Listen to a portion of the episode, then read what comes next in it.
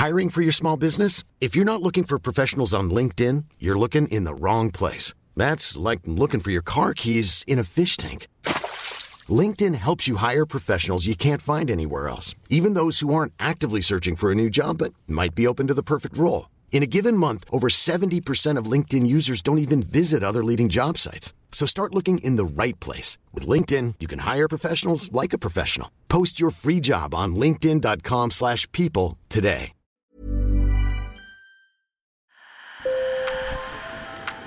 Bonjour. Hello. Hola. Marhaba bikoum. Sur le fil, Le podcast d'actu de l'AFP. des nouvelles choisies pour vous sur notre fil info.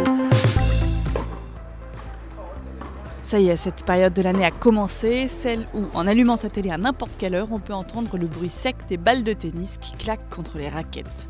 Le tournoi de Roland Garros a commencé hier, dimanche.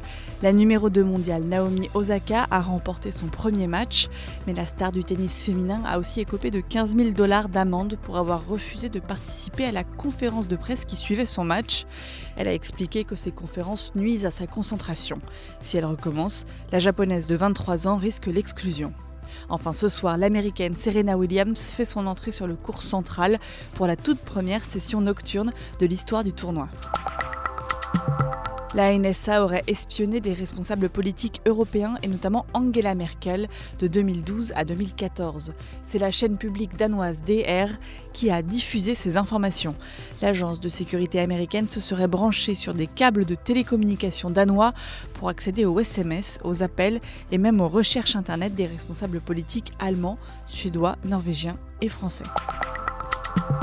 À compter d'aujourd'hui, il suffit désormais d'être majeur pour se faire vacciner en France. Tous les Français de plus de 18 ans peuvent désormais réserver l'un des 500 000 créneaux quotidiens. La moitié des adultes a déjà reçu au moins une dose.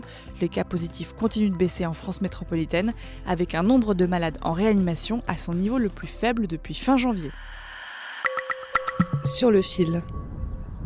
Je vous emmène à 80 km de Stockholm, en Suède, au croisement de deux routes de campagne, à Veckholm précisément, une bourgade sans centre-ville de quelques centaines d'habitants. C'est ici qu'a été déposé un petit cabanon, un conteneur recouvert de bois, dans lequel on rentre à l'aide de son téléphone. And here, click. Now it's open. À l'intérieur, des vivres du sol au plafond. Tout ce dont vous pourriez avoir besoin si vous n'avez pas eu le temps de faire les grosses courses. Ici, on fait tout grâce à son téléphone. Ouvrir la porte, scanner les articles et payer. La Suède est l'un des pays les plus numérisés au monde, avec 92% de ses habitants équipés d'un smartphone. Comme point de repère, en France, c'est 77%. Le paradoxe, c'est que ces magasins automatiques en pleine campagne deviennent aussi des lieux de rencontre pour les habitants assez isolés. This spot has always been like where you meet up and you chat. Ce coin a toujours été un lieu de rencontre où on discute un peu. Je pense que c'est très important pour la communauté d'avoir un, un point de rencontre.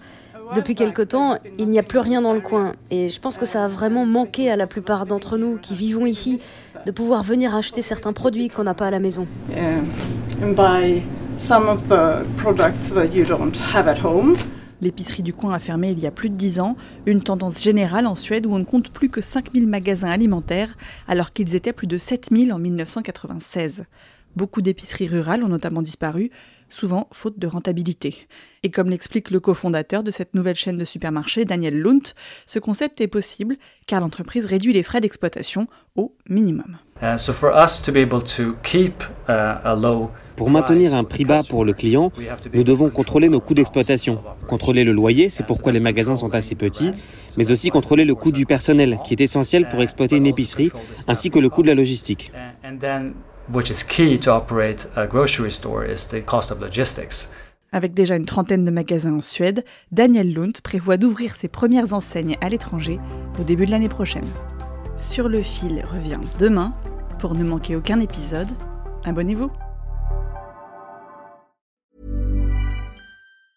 Hey, folks, I'm Mark Marin from the WTF Podcast, and this episode is brought to you by Kleenex Ultra Soft Tissues your ally to help tackle your allergy symptoms this season. I love the change of seasons, but nobody loves pollen and all those other things floating in the air that make you sneeze during this nice weather. Kleenex Ultra Soft Tissues are hypoallergenic and allergist approved. So fight back against watery eyes and runny noses without worrying about irritating your skin. For this allergy season, grab Kleenex and face allergies head on.